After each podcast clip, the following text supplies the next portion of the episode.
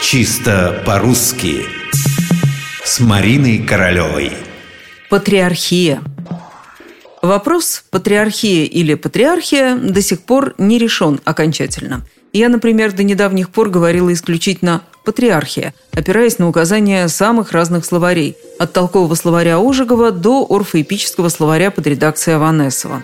Кстати, последний, считаясь одним из самых авторитетных в области ударения, вопреки обыкновению даже вариантов для этого слова не предлагал, только «патриархия» и все тут.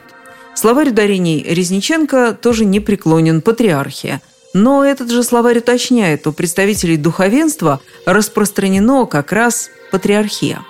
Вопрос этот возникает не так уж редко. Спрашивают коллеги, друзья, знакомые или из телеэкрана кто-нибудь из священнослужителей произнесет «патриархия», а следом журналист «патриархия». Неразбериха на лицо. Таком случае, как известно, важно выбрать для себя какое-то одно пособие, непосредственное руководство к действию, иначе вы просто заблудитесь в вариантах.